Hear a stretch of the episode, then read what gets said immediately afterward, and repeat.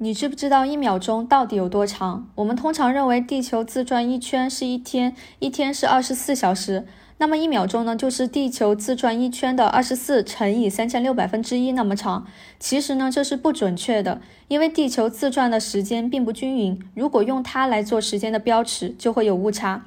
后来，科学家对一秒钟有了更加精准的定义，它是指色一三三原子基态的两个超精细能级之间跃迁所对应的辐射的九一九二六三一七七零个周期所持续的时间。什么意思呢？原子基态是指一个原子处在最小能量时的状态，当它吸收了外界的刺激的时候，就会从一个能量级跳到更高的能量级上，这就是跃迁。这个刺激就可以是电磁波辐射。那么，铯一三三原子如果要从最小能量级跳到更高一丢丢那个能量级上，就需要吸收外界的辐射，所需辐射量就是九一九二六三一七七零个周期，这个周期持续的时间就是一秒，它非常的精确，全宇宙通用，这就是一秒钟的定义。